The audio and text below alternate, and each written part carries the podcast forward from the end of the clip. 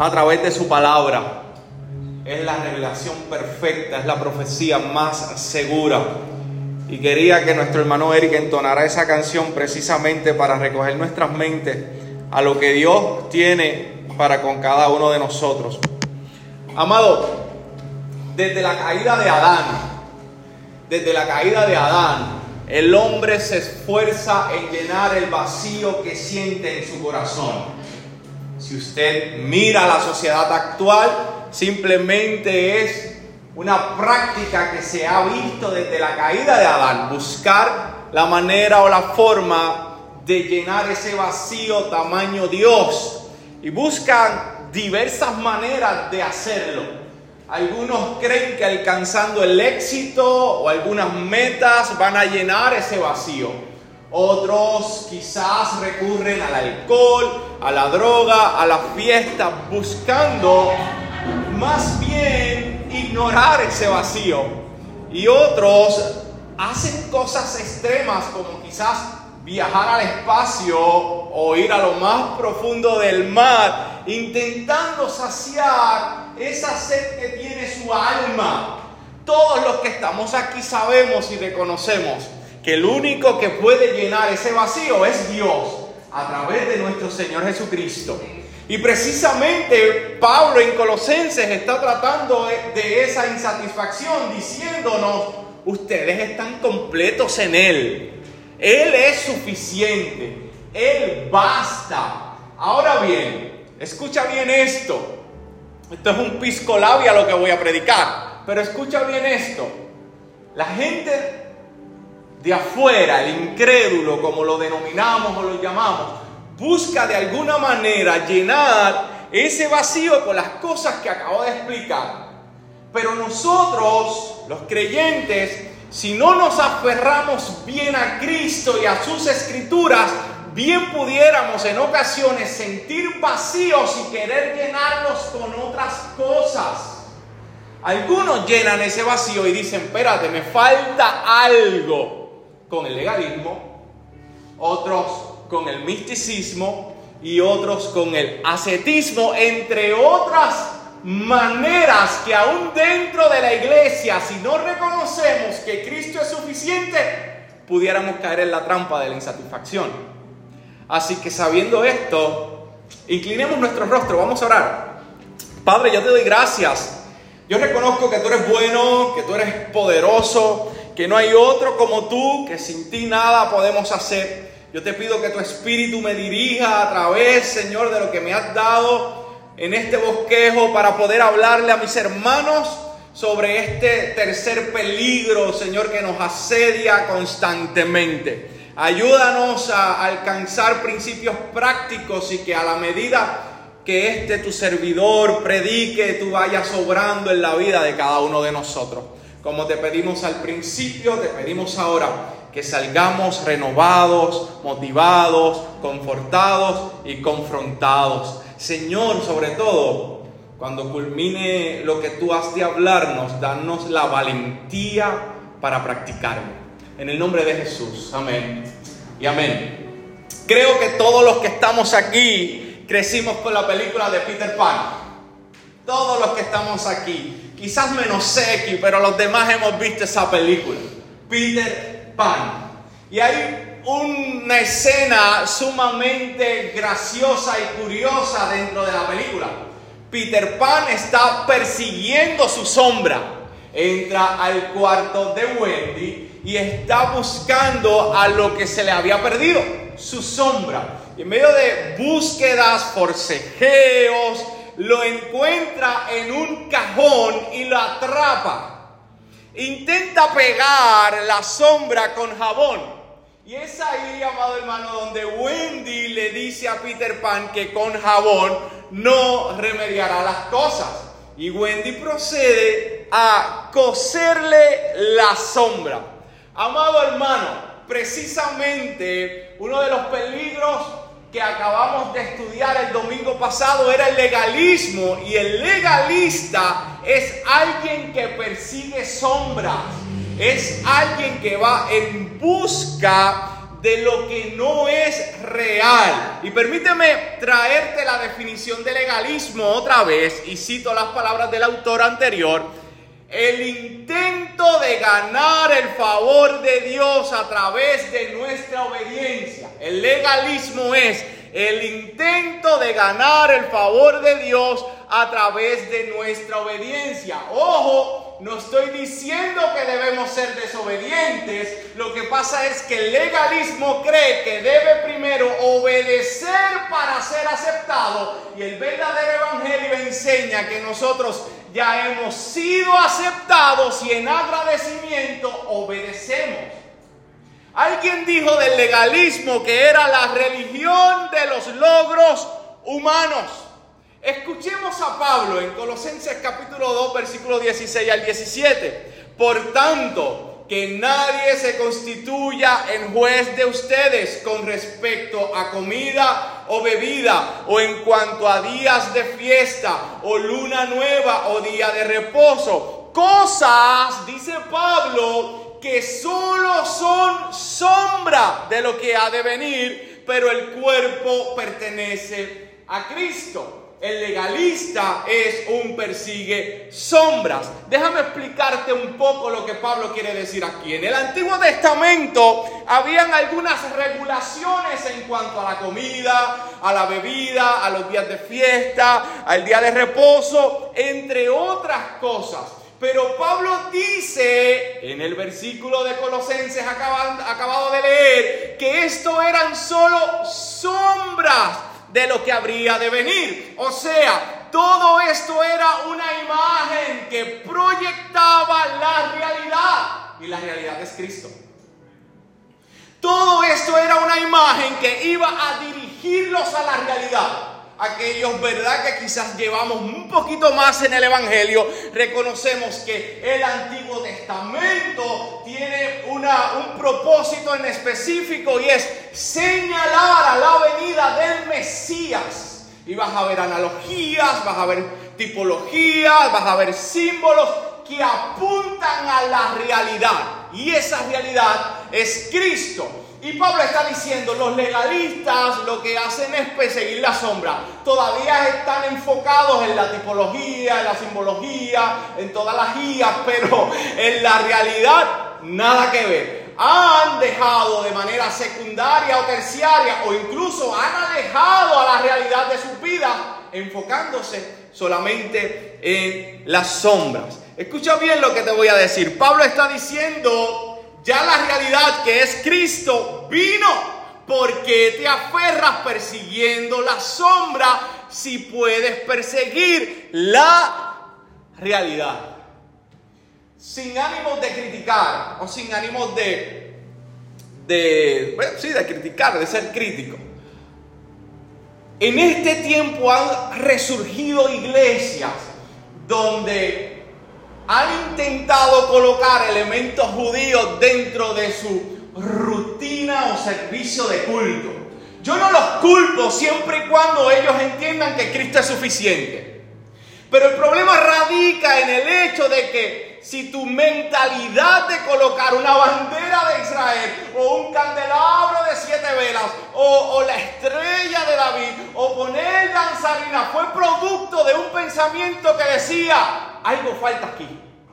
Ahí hay problema. Ahí está el problema.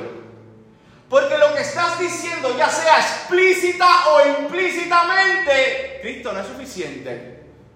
Necesitamos algo más. Necesitamos un aditivo. Necesitamos algo para complementar este servicio. Y ahí radica el peligro del legalismo. Además que el legalista lo que hace es que establece sus propios estándares, como vestir, cómo actuar o cómo obedecer, o qué hacer o qué no hacer, producto de mandamientos de hombres. Amado, déjame darte un ejemplo de la sombra y la realidad. Y con esto sigo, estoy dando un resumen. No he predicado, empiezo a predicar como a las 12, así que tranquilo. Déjame darte un ejemplo de la realidad. Ya sabemos que en el Antiguo Testamento, wow, se supone que ahí se rieran y nadie se rió. Ah, Ah, esto está en récord para el podcast. Nadie se rió. Muy bien. En el Antiguo Testamento hay ciertas regulaciones, específicamente con la comida. Sin embargo, ¿qué pasa cuando la realidad de ese tipo de regulación, cuando la sombra, perdón, de ese tipo de regulación se enfrenta con la realidad? Marcos capítulo 7, versículo 14 al 19. Dice Jesús, la realidad, llamando de nuevo a la multitud, Jesús les decía, escuchen todo lo que digo y entiendan, no hay nada fuera del hombre que al entrar en él pueda contaminarlo. ¿Escuchó bien? No hay nada fuera del hombre que al entrar en él pueda contaminarlo sino que lo que sale de adentro del hombre es lo que contamina al hombre. Si alguno tiene oídos para oír, que oiga. Cuando Jesús dejó a la multitud y entró en casa, sus discípulos le preguntaron acerca de la parábola. Y él dijo, ustedes también son tan faltos de entendimiento, no comprenden que todo lo que de afuera entra al hombre no lo puede contaminar porque no entra en su corazón sino en el estómago y se elimina. Jesús declaró así, limpios todos los alimentos. La realidad chocando con las sombras. Romanos capítulo 14, versículo 17, Pablo ante la realidad de Cristo establece, porque el reino de Dios no es comida ni bebida, es justicia, paz y gozo en el Espíritu Santo. Primera de Corintios capítulo 8, versículo 8 dice, pero la comida no nos recomendará a Dios pues ni somos menos si no comemos, ni somos más si comemos. Estos mandamientos ceremoniales se cumplieron en Cristo. La realidad llegó. No hay necesidad de echar el vino nuevo en odres viejos. Por otro lado, amado hermano, eso era el legalismo. Vamos al misticismo. Y no sé si usted se acuerda, gracias a Dios que para esta época yo no era un lector, porque posiblemente hubiera leído varios de estos libros. Pero a finales de los 90 estuvo muy de moda una serie de libros cuyo título comenzaba con una divina revelación de... Comenzó con una divina revelación del infierno, luego con una divina revelación del cielo, luego con una divina revelación de los ángeles y así sucesivamente hay una divina revelación de todo. Y en esencia, las reseñas de cada uno de estos libros dice que son visiones y sueños que Dios le dio a esta autora Visiones sobre el infierno, visiones sobre el cielo, visiones sobre la guerra espiritual, visiones sobre los ángeles. Que escucha bien, curiosamente la Biblia dice referente a cada uno de ellos. Pero al parecer, y estoy siendo sarcástico, pero al parecer a Dios se le olvidó y siglos después le reveló a esta señora lo que era el infierno, lo que era el cielo, lo que era la guerra espiritual. Que by the way, y estoy siendo sarcástico también, curiosamente los que han tenido revelación con el infierno, parece que van a una sección cada vez diferente porque no concuerdan sus testimonios. ¿Alguien alaba al Señor? Me lo tenía que sacar. Desde los 90 lo, tenía ahí. Vine a sacarlo en el 2023. Amado hermano, esto es misticismo, una mina, un peligro que estudiamos también el domingo pasado. Y decíamos que el misticismo era la búsqueda de una experiencia religiosa subjetiva mayor o más profunda. Es decir, es la experiencia inmediata con el mundo espiritual independientemente de la palabra de Dios se basa más en sentir que en saber. Y como ya habíamos dicho el domingo anterior, las vestiduras del misticismo son la falsa humildad al creer que su conocimiento viene de una supuesta experiencia directa con Dios. Escucha Pablo lo que dice del, del misticismo, de los místicos. Entremetiéndose, en otras palabras, metiéndose en cosas que no saben.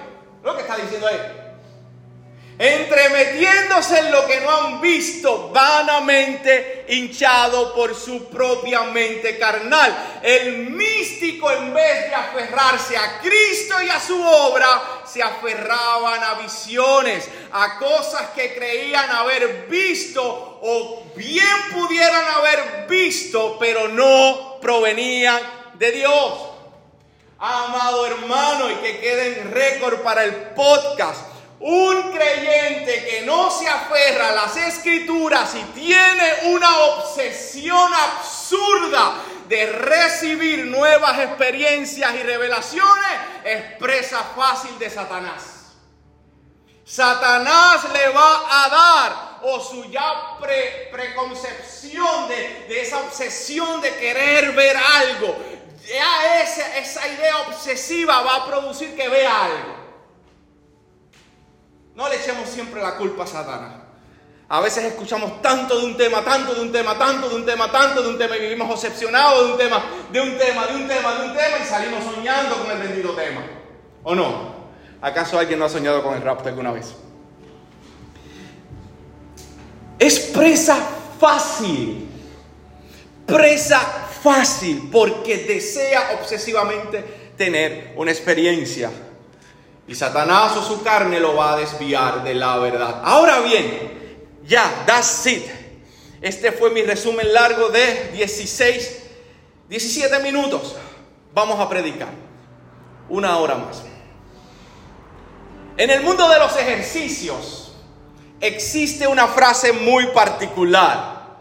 No pain, no gain. Uh, mi inglés hoy está sin dolor no hay ganancia.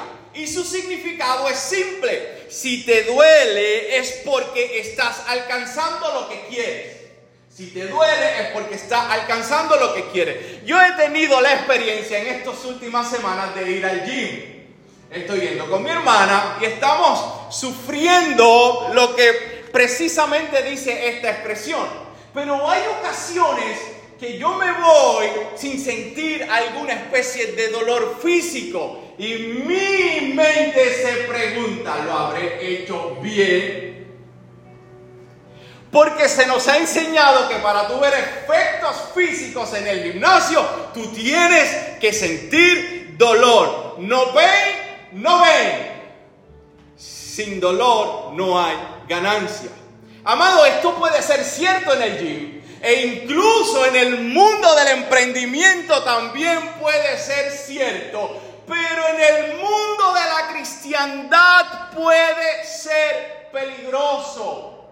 Y debemos tener cuidado con la tercera mina, que es el ascetismo. El ascetismo es una práctica donde la persona exhibe una estricta negación a deleites y placeres de la vida y una profunda mortificación del cuerpo para ser más espiritual.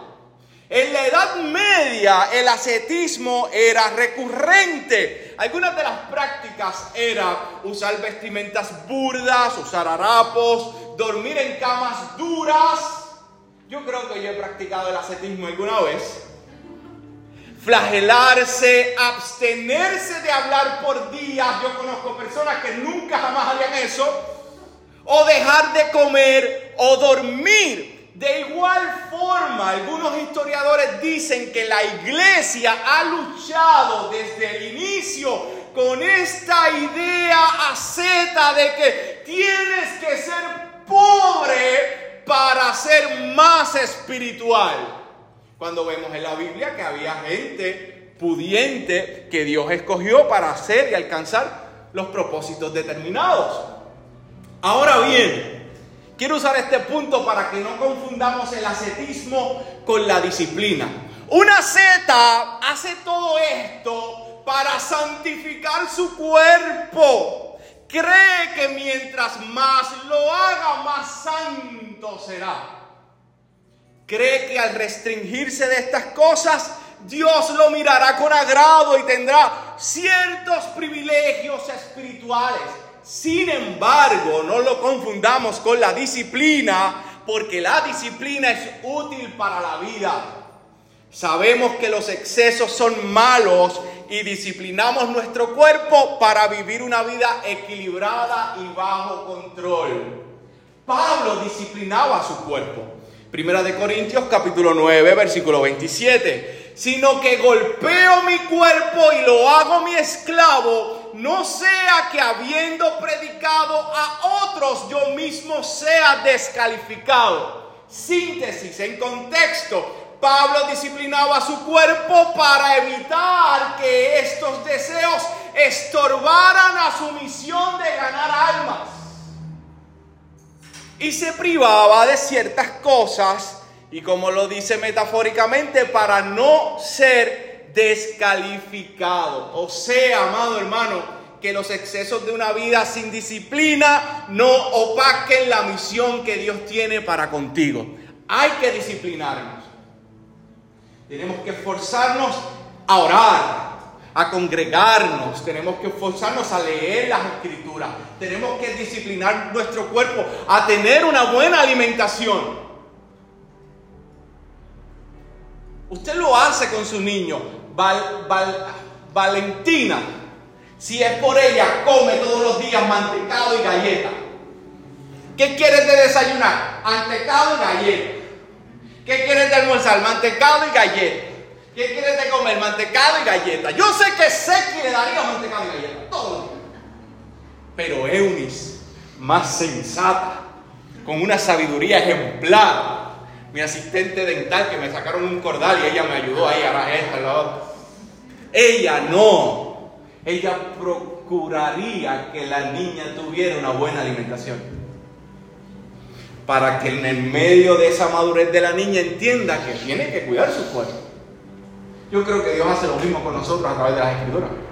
Y que nosotros tenemos que reconocer que una cosa es el ascetismo y otra cosa es la disciplina. ¿Cuántos alaban al Señor? Sí, que vacilando, ¿sabes? Tranquilo, ahorita te pago un café. Ahora bien, quiero que sepas que en ocasiones habrán personas a las que Dios llamará a la negación de ciertas áreas o, comodidades como lo son los misioneros. Los misioneros son personas que Dios llama y restringe ciertas comodidades que ellos tienen o tenían. Pero hay que destacar que no lo hacen por su propia voluntad, sino porque están conscientes que hay un llamado de Dios y tampoco lo hacen para alcanzar una espiritualidad mayor que los demás, sino que en obediencia restringen, se restringen para cumplir con el llamado de Dios. Aquí tenemos misioneros que saben que en ocasiones Dios los restringe de ciertas comodidades en la comida, en la comodidad de su casa, incluso en, vestirse para ir y predicar a las naciones. Pero están conscientes que no lo hacen para ser más santos, más espiritualidad, espirituales, para llegar a un nivel profundidad con Dios que otros no tengan, sino más bien porque Dios los ha llamado a hacerlo así en ese momento específico. El asceta quiere una espiritualidad mayor, el asceta quiere más unción. El asceta quiere liberar el espíritu de este cuerpo pecaminoso. El asceta quiere tener una posición privilegiada delante de Dios. El asceta quiere, si es posible, torcerle el brazo a Dios y que éste cumpla sus demandas. Total, si yo oro a las 3 de la mañana y el hermano José no. Incluso hay cosas que parecen muy legítimas en la vida de una seta y espirituales, pero la manera como quiere adquirirla no es bíblica. Al igual que pretender que los demás creyentes crucen por el camino del ascetismo es peligroso y atenta contra la libertad que Dios nos ha dado como creyentes. Amado, el ascetismo no es no está enajenado a la iglesia. desde principios de la historia de la iglesia vamos a ver gente que querían servirle a Dios, pero practicaron el ascetismo. Por, por ejemplo, Antonio, fundador del monaquismo cristiano, nunca cambió su túnica, nunca se lavó los pies. Amado, yo le voy a decir algo. El ascetismo no es de Dios. El ascetismo no es de Dios. Pero si usted va a practicarlo, por favor, que no sea no lavarse los pies. Lo vamos a excomulgar de aquí. O sea, no, no lo vamos a excomulgar ni siquiera por el hecho de que no es, que no es de Dios. No, es que no te lo vamos a permitir. No. Por otro lado, Simeón Estilita pasó los últimos 36 años en un pedestal de 15 metros de altura, solo.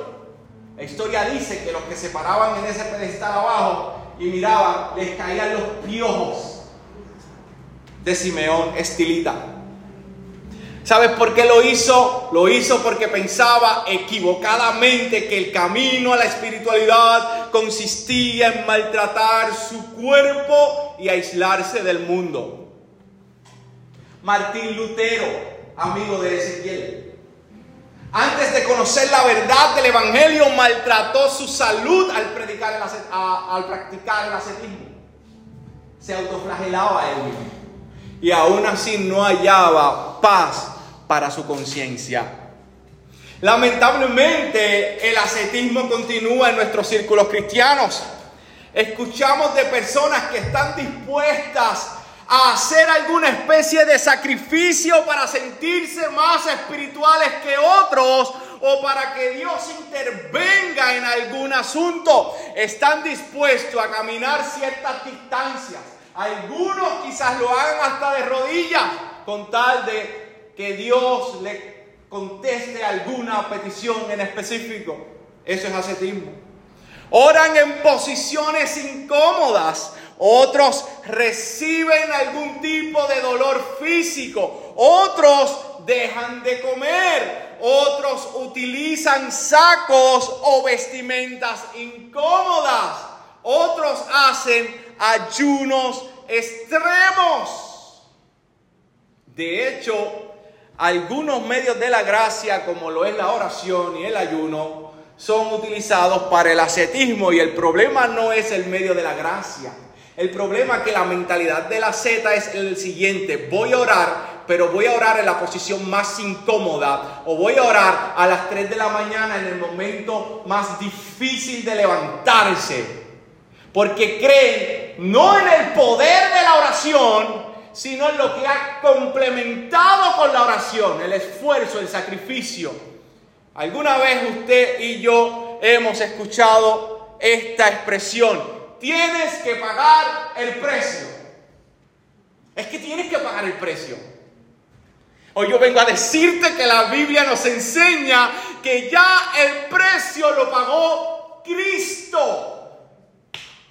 Medite en esto, medite en esto. La oración, por ejemplo, la oración, por ejemplo, es un privilegio que Dios nos ha dado, que cada uno de sus hijos tenga acceso a Él a través de este medio de la gracia llamado oración. Sé y entiendo que en ocasiones nuestra carne va a pelear contra el espíritu porque nuestra carne no acepta ese acercamiento espiritual. Sin embargo, no debe verse como un, esfuerzo de autoflagelarse, como, como un sacrificio, como un esfuerzo extremo. Es un privilegio que Dios nos ha dado.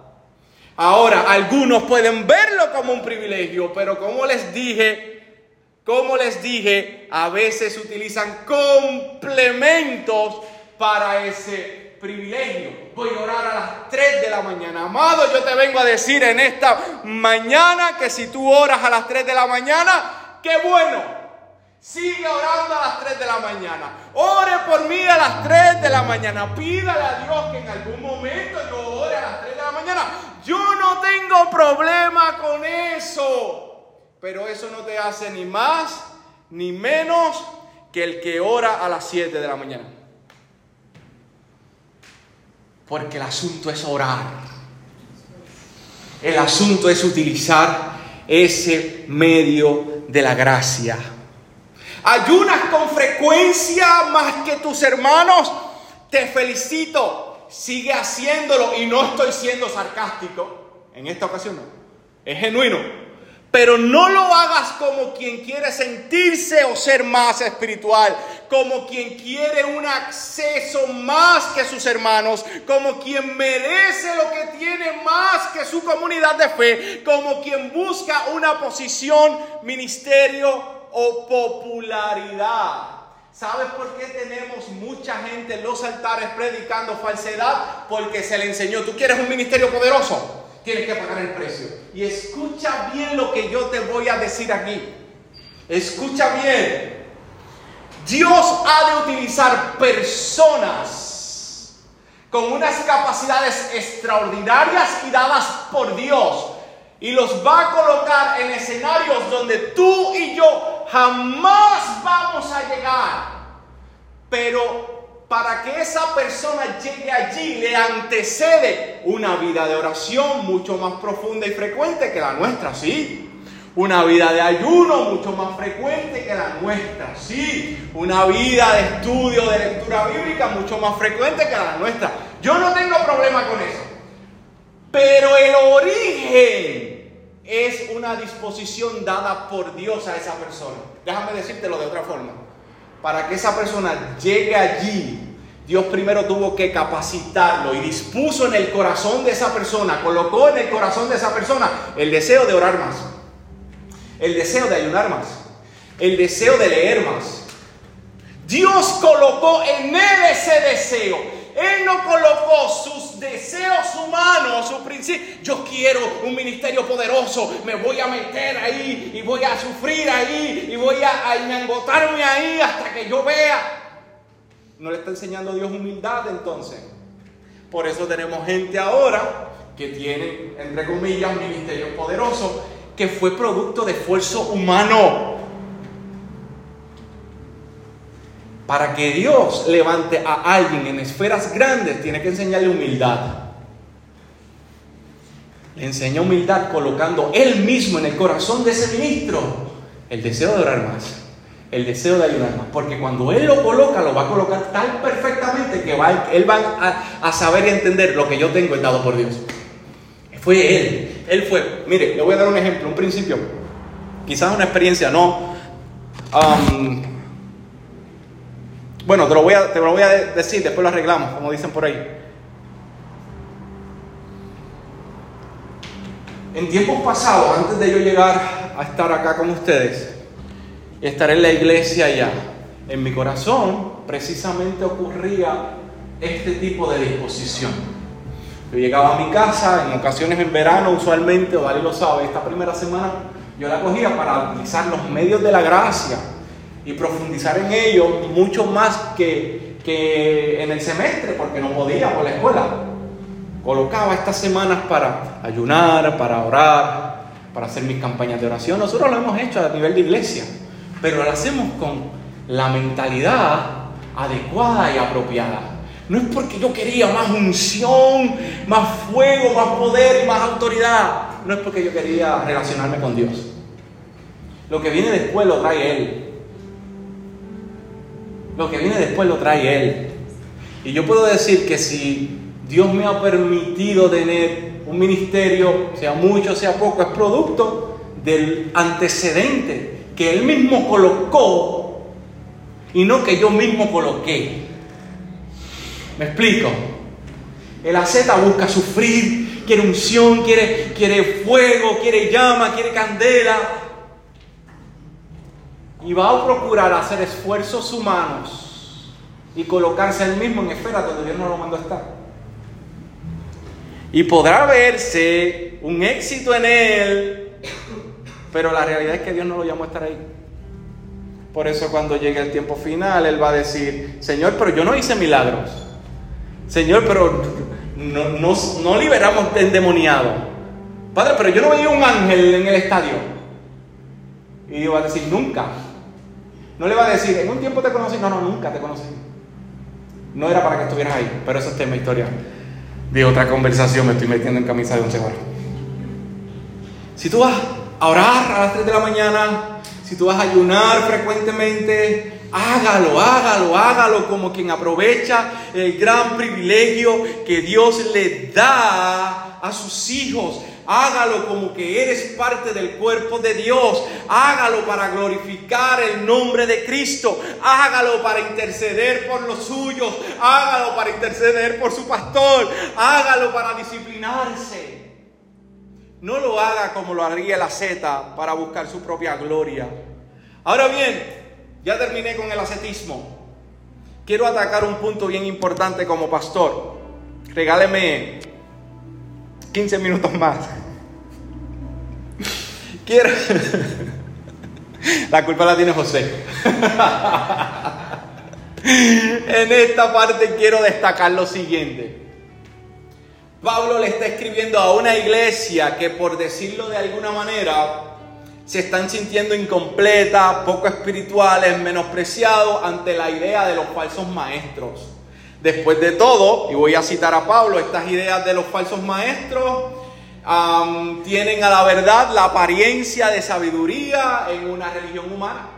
Y seguramente, ¿verdad? O probablemente debería decir, algunos se veían tentados a practicar el legalismo, el misticismo y el ascetismo. Después de todo, quizás estaban desenfocados y no habían enfocado su fe en Cristo mismo.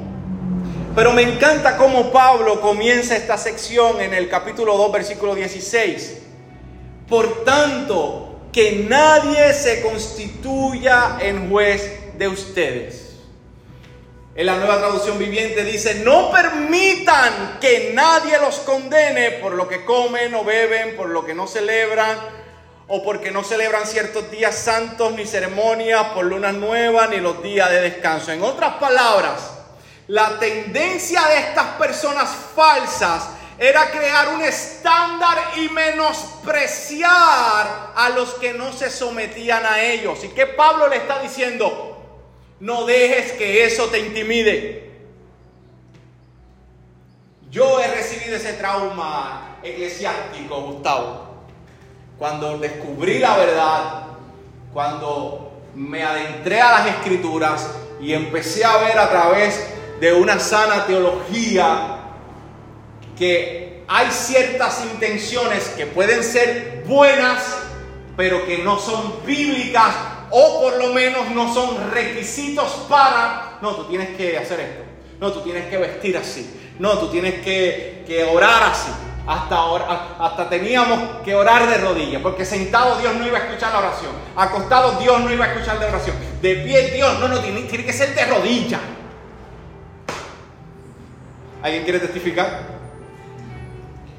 Yo tengo que confesar, y yo espero que Dios traiga sanidad en esta mañana, que yo me sentía mal, porque aunque yo sabía la verdad, pues me movía en círculos donde lo contrario era practicado. Me estoy explicando para no ser más. Me movía en círculos donde no era de rodillas. No, y tienes que llegar y es de rodillas. No, y, tienes que ponerte corbata. No, y si tienes barba te menospreciamos porque no tienes la, cara limpia. Y en cierta manera, mi humanidad flaqueaba, se sentía mal. Y es donde yo veo a Pablo diciéndome, no dejes que eso te intimide. Falda, pantalón, no dejes que eso te intimide. Maquillaje, no dejes que eso te intimide. Que nadie intimide tu relación con Dios siempre y cuando tú estés plenamente convencido y convencida de que estás sirviendo a Dios a través de la palabra. No les prestes atención. Escucha Pablo a, Tito, a Tito, a Tito, a Tito. Tito, capítulo 1, versículo 14 al 15. Y no presten atención a mitos judaicos y a mandamientos de hombre que se apartan de la verdad. Todas las cosas son puras para los puros.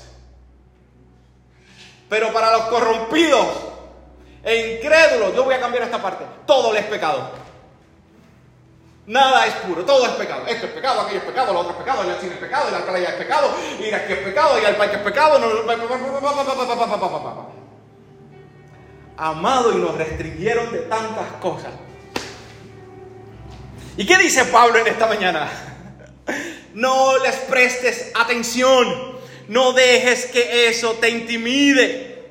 Ahora bien, ese versículo 16, ese por tanto, tiene una riqueza porque cuando usted escucha un por tanto es un puente de lo que Pablo en este caso dijo con lo que va a decir. Y ese por tanto es crucial. Tenemos que ir entonces, cruzar el puente para ver qué dijo Pablo. Y en síntesis, en el versículo 8 dijo, cuidado de aquellos que quieren quitarte la libertad que Cristo te dio. Cuidado con aquellos que quieren quitarte la libertad que Cristo te dio. Y desde el versículo 9 en adelante hasta el 16, te lo voy a resumir, te está diciendo la base de nuestra relación, libertad y espiritualidad radica en Cristo y su obra, porque Él es Dios. Y Él canceló la deuda y el dominio de la ley en la cruz. Nuestra norma de vida está arraigada bajo la gracia.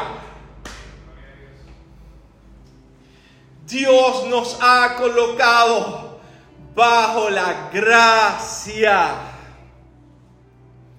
Para mí es sentido común un Dios que sí escoge a un pueblo y le da una serie de leyes y mandamientos que se pueden clasificar en distintas áreas, entre ellos leyes ceremoniales o leyes para su sociedad que, como dice Pablo en Romanos, se las dio a ellos, fue a ellos a lo que la realidad de las sombras venía, y un Dios que tiene ya en su plan una expansión del Evangelio a gente que no son israelitas,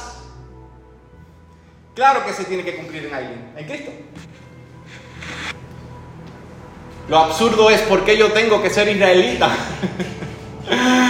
¿Por qué yo tengo que ser israelita? ¿Por qué yo tengo que tener un candelabro de siete o por qué yo tengo que tener la estrella? No, soy portador de un nuevo pacto, soy gentil, no soy parte de ese, de ese pueblo escogido físicamente o terrenalmente. Ahora soy parte de un pueblo espiritual.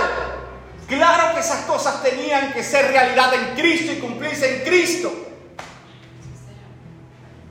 Es lógico, pero algunos no lo encuentran. Lógico. me perdí por la culpa de ustedes. Vamos a ver. El que te menosprecia, amado hermano, por no cumplir con sus propios requisitos, le está diciendo a Cristo mismo que no terminó la obra de salvación en la cruz y que debemos agregarle algo más. Y si algo nos enseña Pablo en Colosenses, Cristo es suficiente. Jesús basta, como vamos a cantar dentro de unos minutos. El versículo 18 dice, nadie los defraude de su premio. La palabra defraude significa declarar indigno de un premio. Nadie te diga que tú eres indigno de lo que Dios te ha llamado a hacer, que tú eres indigno de la salvación y que tú eres indigno del premio que Dios ha de otorgarte en el día final. Que nadie te diga, tú no eres creyente, al menos que no vivas como creyente. En otras palabras, estos falsos maestros querían ser árbitros espirituales y censuraban a los que no eran como ellos. No dejes que ellos sean quienes te dirijan con sus opiniones distorsionadas, enfocando sus vidas en el legalismo, en el misticismo y en el ascetismo. No permitas que nadie os prive de vuestro premio, dice Pablo en la versión Reina Valera 1960. Ojo, ese premio no es la salvación. Y como sonríe José, porque José sabía eso. Yo no lo sabía hasta que estudié, Ese premio no es la salvación. La salvación ya está en Cristo, asegurada en Él. Los que están en sus manos, ¿quién los arrebatará? Sin embargo, hay una promesa hermosa para el creyente que ya es salvado, que su salvación está garantizada en Primera de Corintios capítulo 3 versículo 8 al versículo 8. Y cada uno será recompensado por su propio arduo trabajo. Además de la salvación, Dios nos premiará allá arriba, según sea el trabajo que hagamos para Él. No porque lo estamos haciendo para ganar la salvación, ya está gana. Es que en agradecimiento y obediencia lo hacemos para Él y aún así Él decide premiarnos. ¿Cómo es eso? Las palabras de Pablo son, no dejes que estas personas te desvíen en hacer cosas que aunque parezcan espirituales, te alejarán del verdadero premio, producto del verdadero propósito por el cual Dios te llamó. Y ahora sí, concluyo con esto. Versículo 18, al final, versículo 19, vamos al 19. Hablando de estos falsos maestros, dice, pero no haciéndose a la cabeza de la cual todo el cuerpo nutrido y unido por las coyunturas y ligamentos crece con un crecimiento que es de Dios. Note que cabeza está con C mayúscula en su traducción porque está hablando de Cristo. En la nueva traducción viviente dice, y no están unidos a Cristo, la cabeza del cuerpo. Pues Él mantiene todo el cuerpo unido con las articulaciones y los ligamentos, el cual va creciendo a medida que Dios lo nutre. Ya lo habíamos dicho, y lo que está haciendo Pablo en esencia es que está hablando de estas personas y diciendo que ellos prefieren no aferrarse a Cristo y aferrarse a sus propias experiencias. Ellos pretendían crecer desligándose de la cabeza que es Cristo. Ahora bien, para que tú y yo podamos crecer, debemos hacer entonces todo lo contrario. Si ellos se desligaban de la cabeza para recibir entonces experiencias místicas o para seguir estándares humanos, el verdadero creyente se aferra a la cabeza que es Cristo. ¿Qué necesitamos para crecer? estar unido a Cristo y estar unido al cuerpo, dice Pablo. Fuera de la cabeza no se puede crecer. Amado, yo no sé si usted sabía eso. Yo sé que Adi sí lo sabía, pero yo, nosotros los pobres mortales no lo sabíamos.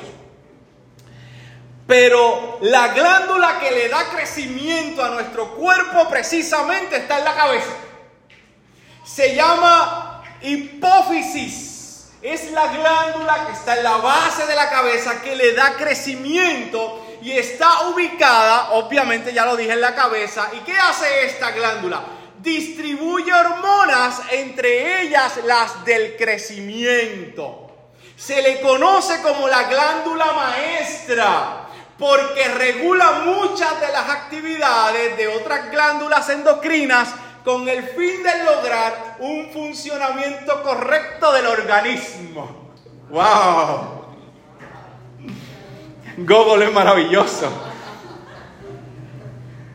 Creo que Pablo desconocía eso, pero el Espíritu Santo no. Y el Espíritu Santo inspira a Pablo para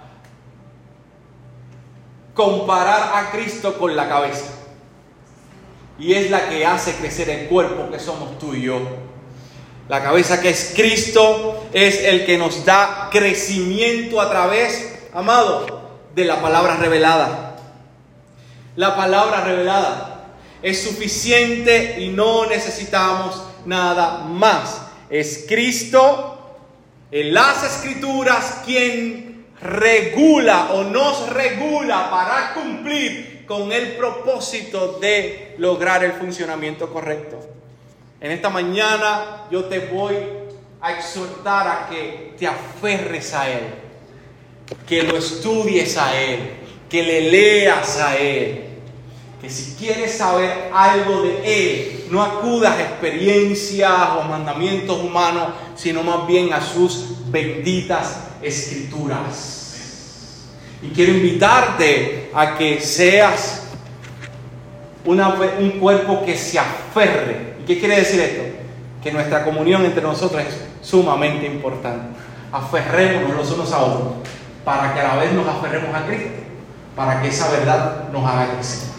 Padre, te doy gracias, gracias porque eres bueno, gracias porque eres poderoso, porque como tú no hay nadie. Señor, gracias porque sin ti nada somos. Señor, gracias por tu palabra. Ahora, Señor, te pido la valentía para que cada uno de nosotros la podamos vivir, Señor, y que podamos ser cada vez más mejores hijos, creyentes más maduros, que reconozcamos que ante la insatisfacción de la vida, tú eres suficiente. Estamos completos en ti. En el nombre de Jesús, amén y amén.